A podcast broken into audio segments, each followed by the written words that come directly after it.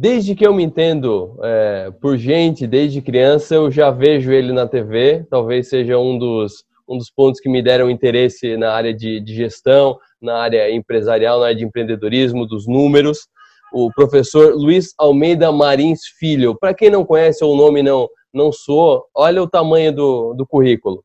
Ele é antropólogo, estudou antropologia na Austrália, na Macquarie University, e também na, UF, na USP, foi professor da Universidade Federal de São Carlos, entre outras universidades que deu aula também, formado em História, estudou Direito, Ciência Política, Negociação, Planejamento e Marketing, e tem diversos livros, inclusive alguns livros com o nome de Socorro. Socorro tem um sócio, Socorro preciso de motivação, Socorro tenho medo de vencer e Socorro nos, dos meus parentes, me socorro dos meus parentes. Professor, uma honra conversar com o senhor, professor Luiz Almeida é Marins Filho. Muito obrigado pela atenção conosco. É, obrigado senhor... a você, Lessa. É maior prazer.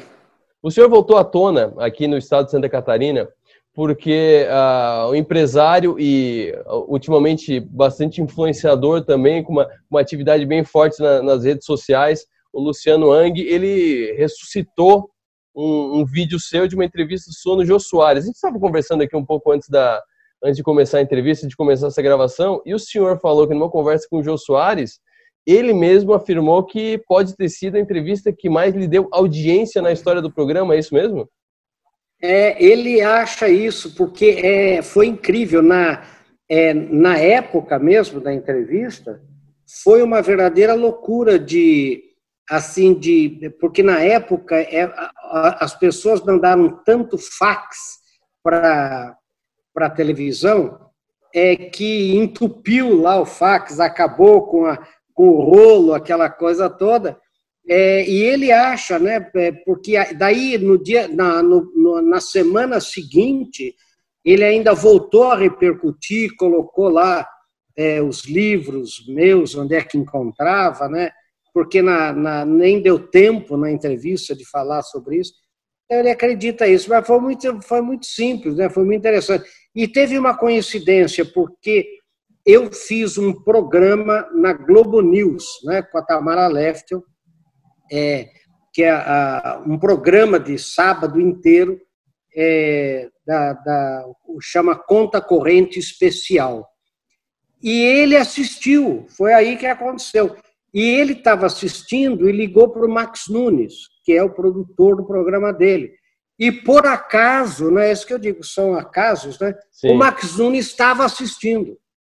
Então, é, foi até um problema é, que eu tive com a produção, porque quando eu cheguei lá na televisão, a produção falou assim: olha, eu não conheço o senhor, não sei quem é o senhor, eu não sei nada, é, o João mandou é, trazer o senhor, eu não sei pergunta nenhuma, eu não sei o que ele vai falar, ele, ele só falou para mim, é, deixa para mim, deixa para mim, deixa para mim, então o senhor fique aí, a hora que ele chamar, o senhor entra. Ela ficou brava, porque é, daí eu fiquei sabendo, ele mesmo me contou, que ele é muito bravo com a produção, certo. porque a produção é que encontra né, é, os entrevistadores.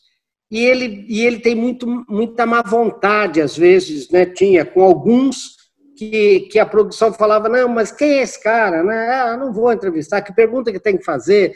E, e, e quando é, chegou a minha vez, por ele ter assistido e o Max Nunes também, ela não sabia de nada, então a, a, a moça lá, né, a produtora, então ela ficou meio assim, meio com, com má vontade comigo, mas deu tudo certo, no fim deu tudo certo. Não, e o senhor estava me contando também que nesse dia teria também o Paulo Coelho para ser entrevistado. É do meu lado. E, e a sua é, entrevista é, acabou é, estendendo. Então, é no meu lado estava o Paulo Coelho que ia ser entrevistado, né? E era um, era, era um bloco comigo e três, parece que eram quatro blocos, né? Uhum. E três com o Paulo Coelho. Mas daí foi indo, foi indo, foi indo. Ele tinha no começo já mudado para dois e dois. Daí fez o programa inteiro comigo, né? E, e daí o Paulo Coelho é, ficou para outra semana, né? Esse programa Gravou foi... no mesmo dia, claro. Sim. Esse é, programa foi quando? Foi gravado quando? Ai, gravado rapaz, quando? você sabe que eu não sei que ano foi aquilo, que ano terá sido. Pois eu, eu sabe que eu preciso saber que ano foi aquilo, porque eu não faço ideia, não. É, tirando, tirando pela, pela roupa, pelo penteado do Soares, para quem acompanha o Soares, deve ser ali nos anos 90, né? Foi, foi na década de 90, deve podemos chutar sido, assim. Deve ter sido 99, né? 98, 99. Eu confesso você que eu não sei. Professor. Eu, aliás, é uma coisa sim. que eu preciso saber.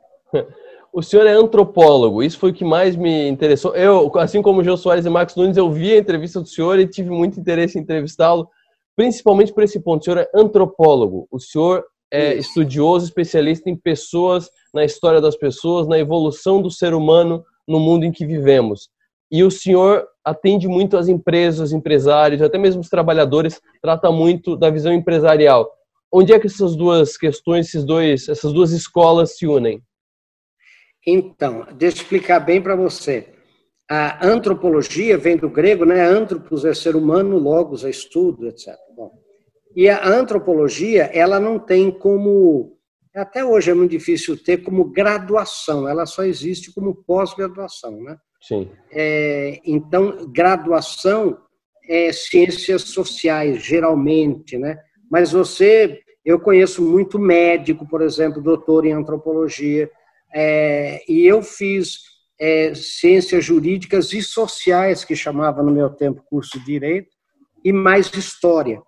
E, fi, e fui fazer o doutoramento né, em antropologia na Austrália. A antropologia, ela, ela basicamente, ela estuda o ser humano em sociedade. Isso é a antropologia social. Porque deixa eu explicar um pouquinho, né? Tem antropologia social ou cultural, na é. Europa chama social, nos Estados Unidos chama antropologia cultural, e a biológica ou antropologia física, que estuda as raças, as etnias, leptossomia, é, dolicocefalia, aquelas coisas todas. Bom, e a, a, o meu estudo foi de antropologia social, porque na Austrália a linha é inglesa, né? Então foi é isso. E na antropologia você ainda tem como disciplinas a arqueologia, a paleontologia e você tem a linguística.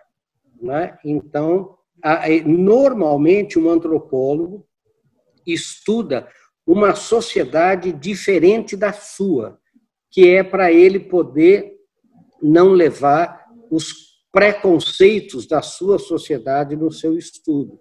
Então, eu, por exemplo, fui estudar os aborígenes australianos da ilha de Bathurst, depois que termina a Austrália, tem duas ilhas muito pequenininhas, chamadas Bathurst Island e Melville Island, perto da Indonésia, do Timor-Leste, da Nova Guiné, é, eu estudei os Tiwi. Tanto é que hoje, se você entrar na internet, chama Tiwi Islands, né? É, conhecida pelo Tiwi, na língua deles, significa nós, o povo. Né? E daí o meu orientador era um, era, dava aula de etnografia do Sudeste Asiático, e eu também daí estudei o Sudeste Asiático, né? Minangkabau, Sumatra, Java, Malásia. Tanto é que a minha duas teses foi sobre a, uma sobre a Indonésia, na né? influência do islamismo na política e sociedade da Indonésia, e a outra é, é parentesco e território como princípios de organização local na, na, na Malaia, né? então, que é uma, é uma coisa bem típica de antropologia. Né? Então, o que antropo... daí o que, que eu fiz?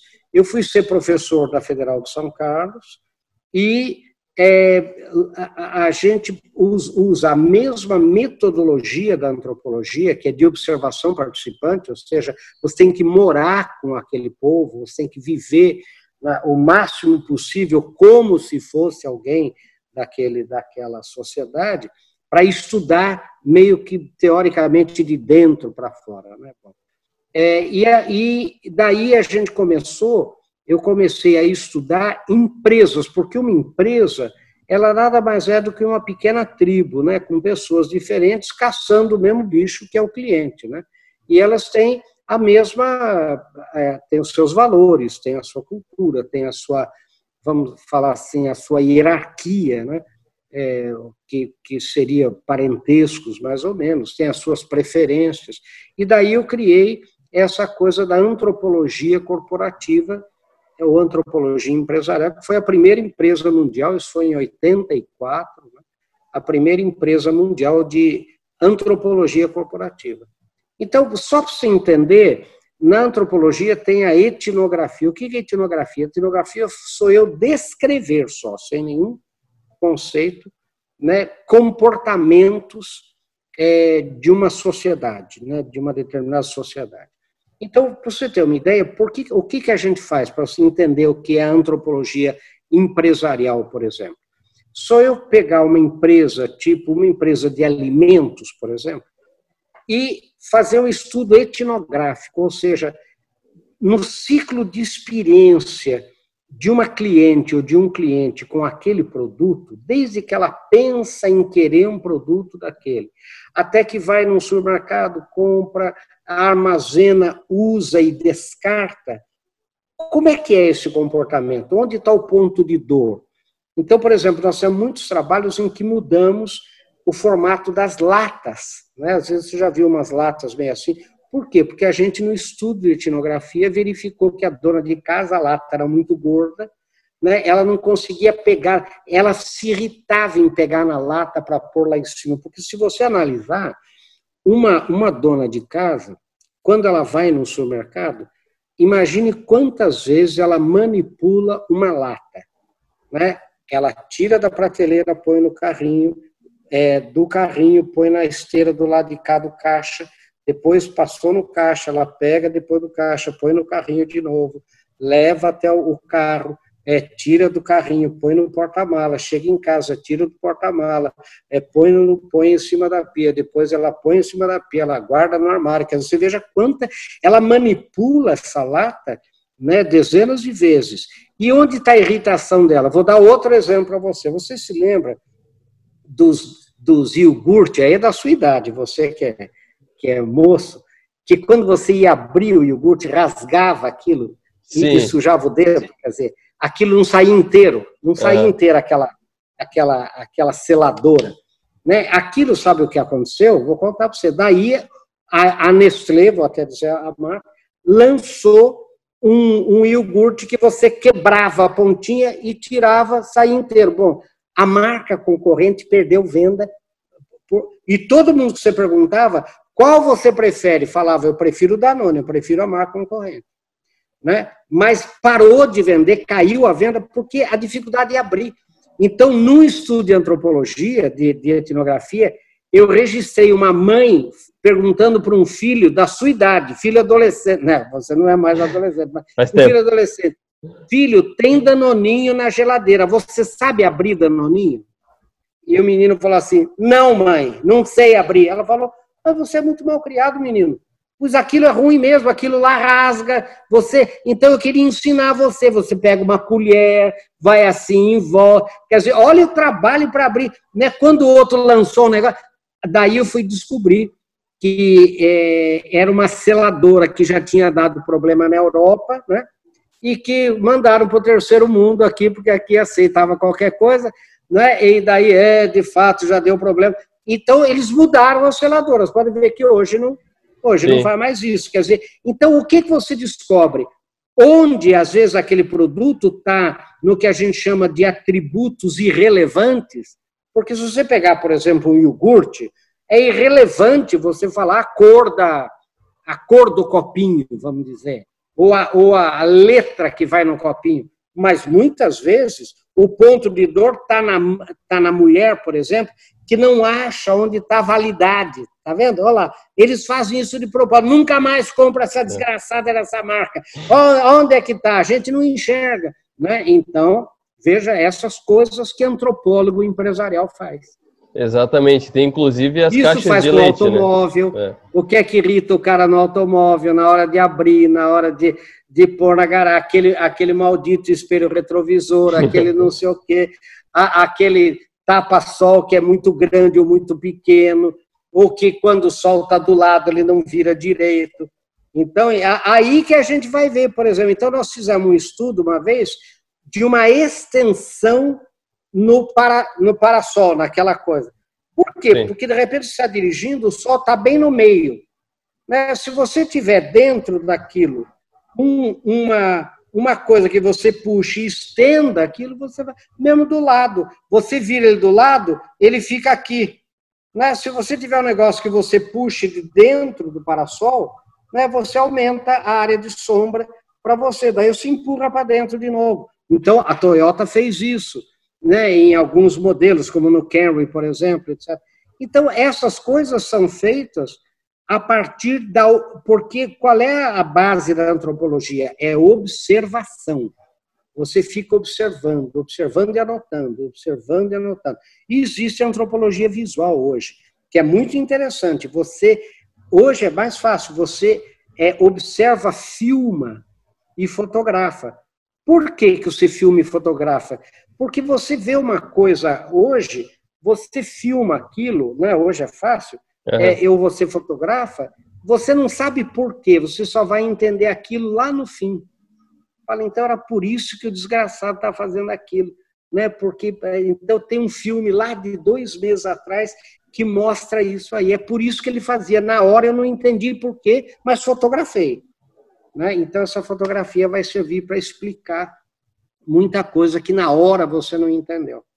Professor, é, isso que o senhor citou agora é a questão da relação do cliente com a empresa, mas falando dentro das empresas, por exemplo, falando de comportamento humano, é, algo que se vê muito, é, existem os procedimentos da empresa, certo? Existem os procedimentos que são feitos há muito tempo, por exemplo, e existem alguns procedimentos que, tão, que têm que ser mudados. É impressionante como é difícil mudar procedimento dentro da empresa. O que, que o, o seu estudo, o estudo da antropologia empresarial, pode nos explicar quanto a isso? Por que, é tão difícil mudar, mesmo sabendo o motivo, mesmo tendo os porquês, por que, que é tão difícil mudar os procedimentos?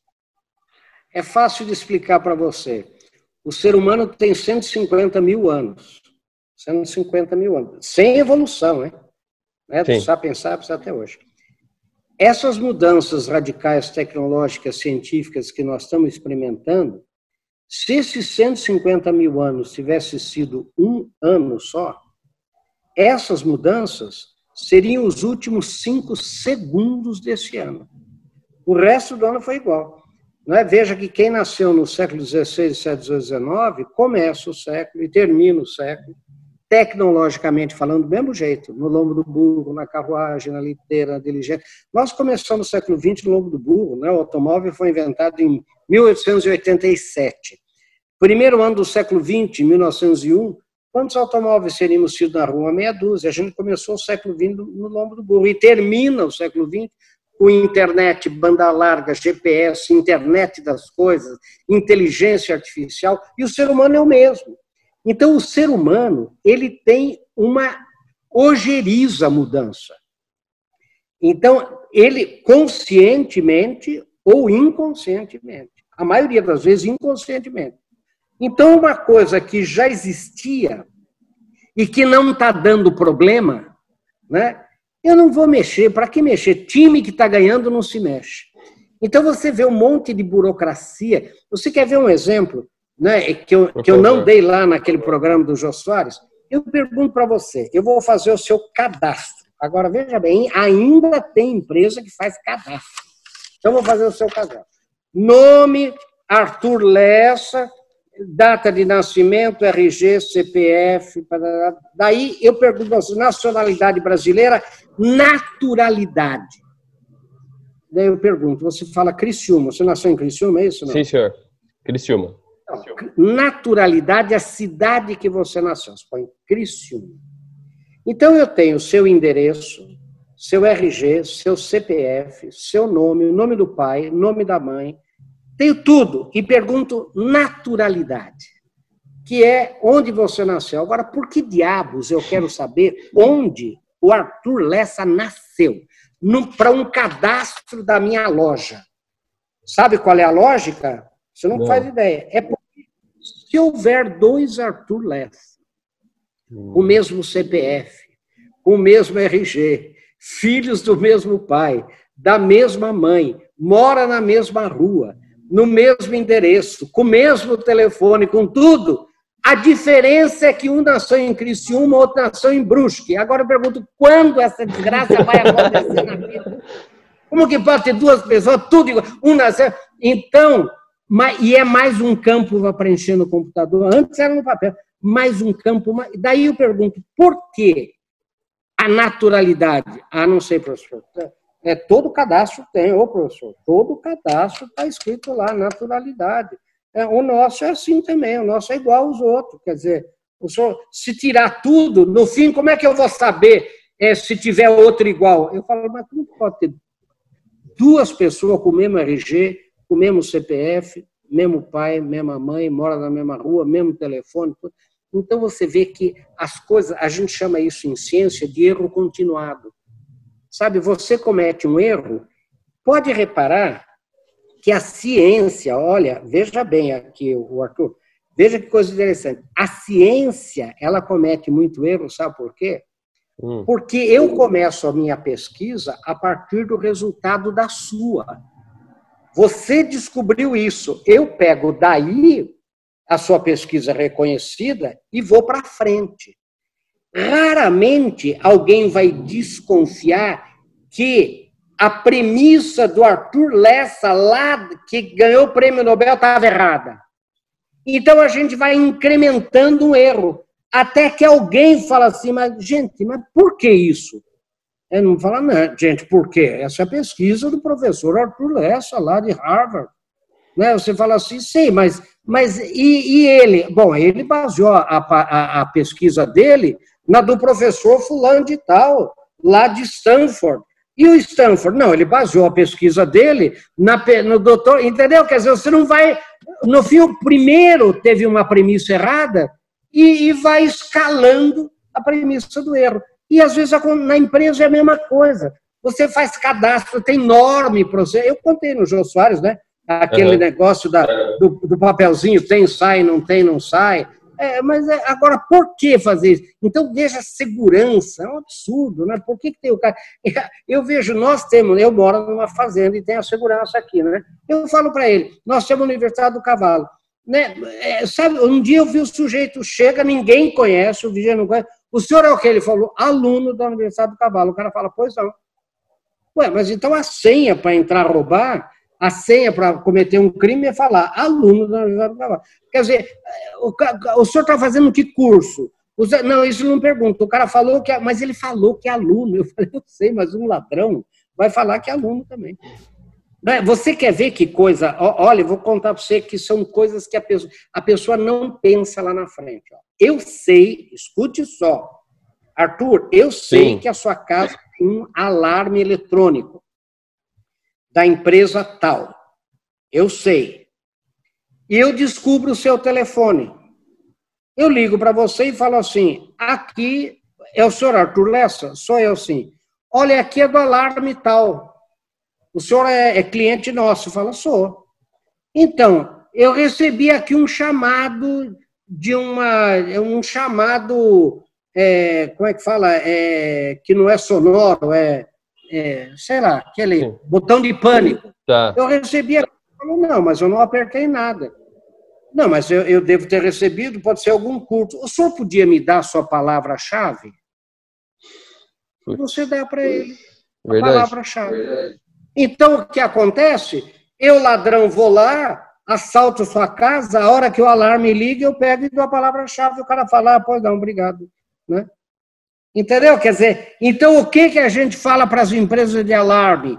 Eu vou dar uma palavra-chave para você me dizer, para eu saber que você é da empresa do alarme. Aqui é da empresa tal. O senhor não é cliente? É. O senhor podia me dar a sua palavra-chave? Eu falo, só vou dar se você der a sua para mim.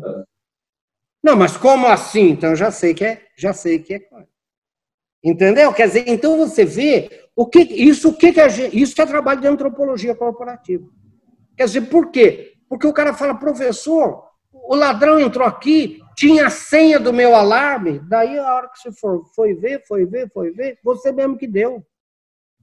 O cara ligou e falou: Ah, vai ver seu filho apertou sem querer o botãozinho de pânico. Entendeu? Então você veja quanta coisa. Você veja, é, mas é, tem cada coisa simples, por exemplo, restaurante, né? Por que, que você tem tal prato no, no, no, no cardápio se ninguém pede esse prato? Não, professor, esse prato aí, eu vou dizer para o senhor, a gente, nem, nem, ninguém aqui até sabe fazer esse prato. Ele está no cardápio, eu vou dizer para o senhor, porque é quando é, o meu patrão comprou, já estava, entendeu? E a gente foi copiando, copiando, copiando, copiando. Até outro dia perguntaram o que é esse negócio, a caçadora, que ninguém sabia o que era esse negócio, é a caçadora. Né? Outro dia eu fui no restaurante, tinha leitão abairrada, tem leitão abairrada, ele falou, eu acho que o leitão abairrado, eu vou dizer para o senhor, é porque ele era feito no barro, entendeu? Então, por isso que é abairrado. Eu falei, meu querido, bairrado é uma região de Portugal, né? que, que, que tem... Ele falou assim, não, será que é isso? É. Eu falei, mas qual a diferença do leitão abairrada para esse outro leitão, não sei o que aqui? Não, professor, é só o nome mesmo. Aí não tem. É só o nome. Aí é, é, sabe o que, que é? É bom ter um cardápio variado. Sim. Então, o cara vai, vai, vai, vai, vai.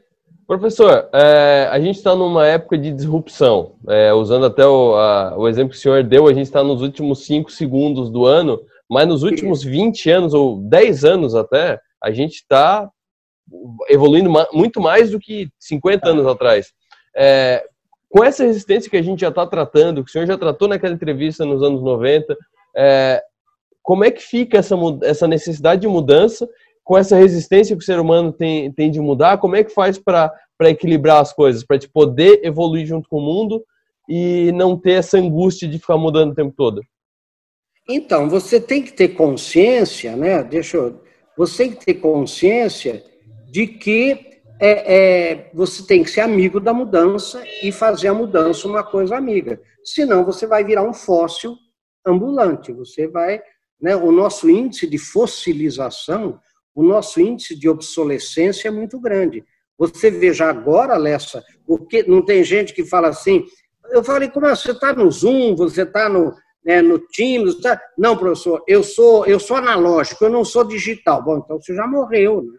Quer dizer, como é que você, você já morreu? O mundo é digital, você continua analógico, né? A não ser que você mora em Borá, né? Porque daí você pode, né? É, sei lá onde, mas é, agora então tem que tomar cuidado.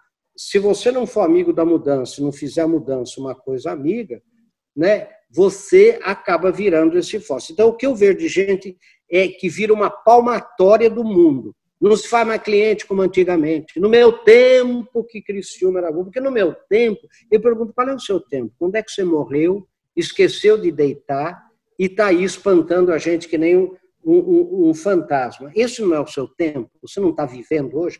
Não, professor, no meu tempo pode ver que tem gente que parou. Né? Tem gente que não... É, agora, e olha, e hoje, é, por esses meios modernos, é tudo muito mais simples. A gente, na nossa fundação, tem feito uns trabalhos com o pessoal de terceira idade, no, na, alfabetizando para informática.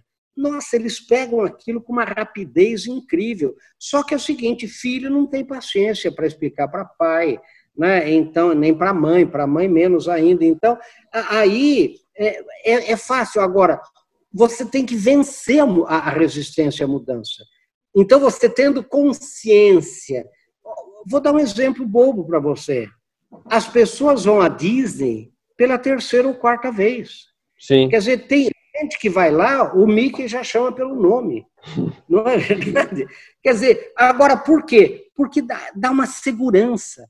Você não vai no mesmo restaurante e você, de preferência, não quer sentar na mesma mesa? Né, uma, uma análise antropológica bonita que eu gosto é em missa, em igreja. As velhinhas querem sentar naquele banco. E se, ela, se você chegar mais cedo e sentar no lugar dela, aquele lugar é dela, né, ela vai dar um jeito, ela fica que nem um peru em volta de você, você já viu? Que nem um peru, senta do seu lado e dá uma empurrada, dá uma empurrada, até você sair do lugar dela. Né? Agora, por que isso? Por que, que você tem prazer em chegar num restaurante e o garçom, o simples garçom, falar: seu Lessa, que prazer, e você vai mais lá? Sabe? Então, essa coisa do ser gregário, essa coisa da, sabe, do reconhecimento, essa coisa é, da, porque você se sente seguro. É o que a gente chama de cocooning. Você se sente mais seguro, mais abrigado em lugares que você já conhece. Então, pode ver que você põe gasolina no mesmo posto, você compra remédio na mesma farmácia. Há quantos anos? Por isso, Lessa, olha o que, que a gente ensina. Quando você abre um negócio novo, demora 10 anos para você ter sucesso se você se mantiver no foco. Por quê? Porque todo mundo já tem o seu fornecedor. Se eu, eu ponho gasolina no mesmo posto há anos, abre um novo posto, até, então eu ouço você falar para mim, ó, oh, aquele posto é bom, o posto melhora, pus lá, eu falo, mas será? Continua o posto meu, continua o posto Olha, demora muito para eu trocar o meu fornecedor, para eu mudar de farmácia, para eu mudar de loja, né? para eu mudar de padaria, não é? Você até sabe que o pão da outra padaria é melhor, mas ali naquela que você compra, você já é conhecido, você é amigo, então, é, é isso aí. Agora, o que você tem que ter? Consciência disso e ter que lutar para mudar. Outro, tem que fazer um esforço. Você tem que dominar você mesmo. Né? Tem um, um termo que, é, que eu uso muito que é o push yourself. Você tem que se empurrar para frente. Você tem que se empurrar, porque a vontade é, é ficar. Né? Você tem que se empurrar. Então eu vejo pessoas de sucesso, elas se empurram para frente. Elas não falam, será que eu estou com vontade? Será que eu vou? Será que eu não vou? Não, elas vão. Elas vão. Entendeu? Quer dizer, será que eu vou aceitar esse convite? Que nem outro dia, né? Fui fazer uma apresentação enorme em espanhol, em inglês, agora, né? Mas, quer que eu diga? Mas dá um trabalho do cão preparar aquilo. Que se você não se empurrar para frente, se você não se autodesafiar, se você não. Você, fica, você vai ficando, você vai se acomodando, você vai. Isso é um perigo. Né? Você veja, por exemplo, que eu dei um exemplo Celeste, que é uma coisa comum. Pode ver, por exemplo, que pessoas mais velhas, por exemplo, da minha idade, por exemplo, né, 70 anos, não tem coragem de viajar para o exterior mais. Quer dizer, falar, sabe, se eu fico doente lá, chega no aeroporto, como é que eu vou fazer? Como é? Se você não se empurrar para frente, se você não falar, quer saber, eu vou, vou correr o risco, seja o que Deus quiser, eu, vou. eu falo isso para amigo meu. Mas Marinho está tão bom aqui, eu estou sossegado, para que eu vou criar problema para mim? Eu falei, você tem que criar problema para você estar tá vivo, animal senão você fica morrendo. É a história do sapo fervido. Você viu que eu, é, eu mandei já há muitos anos a história do é. sapo fervido. O Bolsonaro tem contato. Você já viu essa história?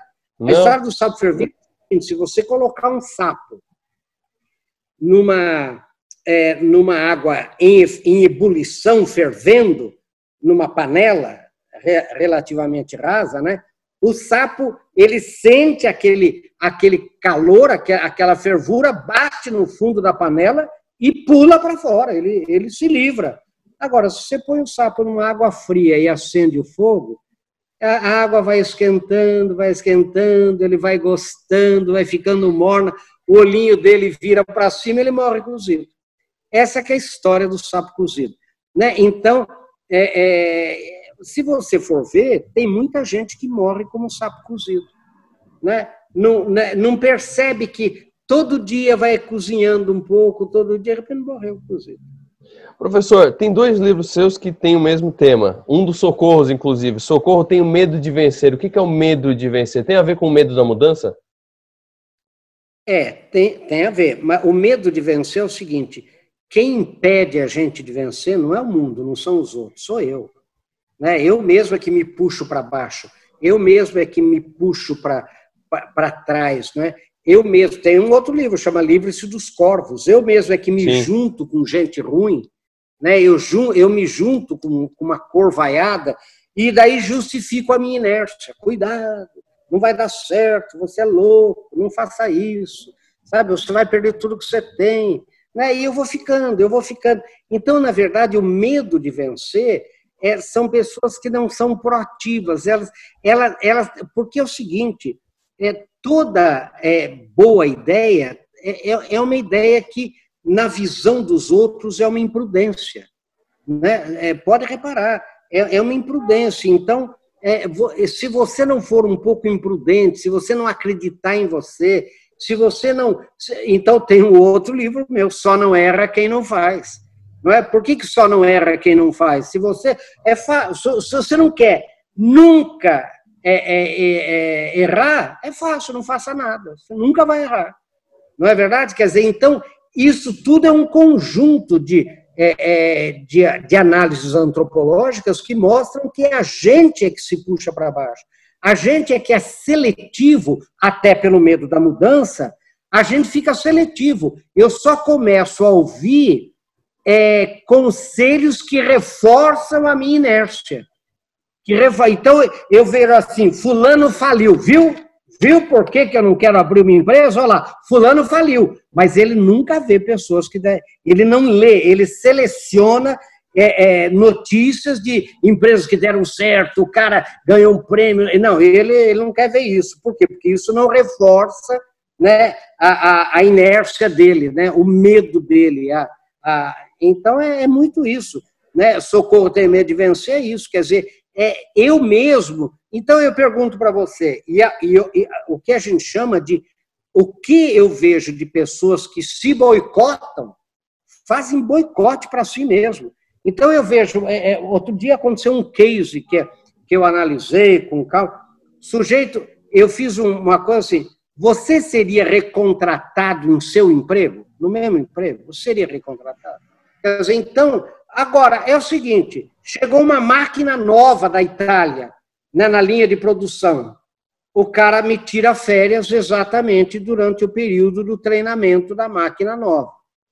E daí, quando todo mundo falou, mas é a semana é, que vem a, o cara da Itália para treinar. Ah, minhas férias são sagradas. Eu, quer dizer, o cara, na verdade, deu um tiro no pé, ele foi mandado embora, porque o outro foi treinado no lugar dele. Não é? Daí ele fala assim, é uma injustiça. Eu, na verdade, quer dizer, pô, é o cara não ter. Porque a gente, às vezes, quer ter é, empatia não é, com o chefe da gente. Mas daqui para baixo, não. não é? Eu reclamo que o meu chefe não me dá liberdade. Agora, você, como chefe, dá liberdade para o seu subordinado? Também não.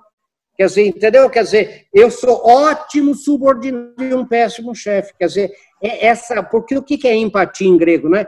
Em é dentro em grego, patos é dor, né, sofrimento. Sou eu sentir dentro de mim o seu sofrimento. Então eu vejo, por exemplo, é, eu fiz um, um, programa de televisão, né, que elas comam brioche. Não é isso que está acontecendo, Lessa? Espera um pouco. O que história é essa? Maria Antonieta, né, esposa de Luís XVI, rei de França, 1755, ela era, ou seja, final do século XVIII, não é? A França com uma fome desgraçada, o povo gritando em frente ao Palácio de Versailles, ela, que estava é, com fome, ela falou: o que, que o povo está gritando está reclamando? Ah, porque não tem pão. E ela falou assim: ué, por que, não come brioche? Se não tem pão, que coma brioche. Como eu faço quando não tem pão, eu como bolo, como brioche. Quer dizer, é uma total alienação da realidade do povo. Hoje não está assim? Fique em casa, não faça isso, não trabalhe, não, eu quero salvar a sua vida. Então eu fiz um artigo chamado Socorram-me dos que querem me salvar. Agora está todo mundo querendo me salvar, me matando. Pelo amor de Deus, não faça isso, não coma aquilo, não é, vista isso, só acredite no que eu falo. A ciência diz. Que é que ciência, meu Deus do céu? Veja a Organização Mundial da Saúde. Né? Eu publiquei agora, né? Tem o Sócrates dizia, né? Tudo que sei é que nada sei. Né? Eu risquei o nome Sócrates e pus OMS, Organização Mundial da Saúde. Tudo que ela sabe ela não sabe nada. Quer dizer, então uma hora é uma coisa, outra hora é outra, outra hora é aquilo, quer dizer, e deixa todo mundo. Então, essa insensibilidade que eu vejo que patrões têm em relação ao empregado, empregados, às vezes, em relação ao chefe, né, em relação ao patrão. Não é? Quer dizer, então, se eu não tivesse essa empatia, se eu não conseguisse sentir a sua dor, o seu problema dentro de mim, né, eu, eu fico autista. Né? Eu, eu vejo, tem, tem político que está autista. Né? né? Ah, não, fecha, fecha tudo, fecha tudo. Outro dia eu vi uma, uma pessoa falar assim para mim, um, casal amigo, vê se tem cabimento, falar assim para mim. Professor, para mim, essa quarentena podia ficar, devia ficar até o fim do ano. Eu falei, mas por quê? Falou, professor, é um risco sair na rua. Não é? E outra coisa, fique em casa, assiste o Netflix, pede uma comida pelo iFood. Eu falei, ai, que bom, né? Você já foi em alguma periferia? Você já foi em alguma favela? Você já foi em alguma casa de pobre? Alguém tem Netflix pedindo comida pelo iFood? E o cara que está lá entregando o iFood seu, quem, quem é esse cara? Quer dizer, e, e sabe uma coisa assim. Agora, quem são os dois? Né? Um é desembargador, outra é funcionária. Ih, acho que travou aqui. Bah, acho que travou aqui. Travou, eu vou.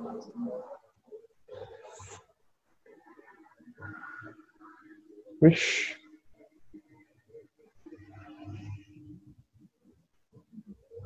O seguinte, eu tirar. Pronto. Agora eu acho que veio de novo. Veio de novo? Mas travou aí ou travou aqui? Eu não tenho certeza. Eu não tenho certeza. Eu, eu acho, que foi aqui. Que foi, eu acho que foi aí. Mas tudo bem, não tem problema. É, o senhor então estava é dizendo que um dos, um dos dois era desembargador e a outra funcionária pública, é isso? Era professor, é professora de uma universidade pública. Quer dizer, no final do mês, o salário deles está depositadinho, então é. para eles, quanto mais quarentena, quanto mais, melhor, porque daí fica em casa, assistindo Netflix.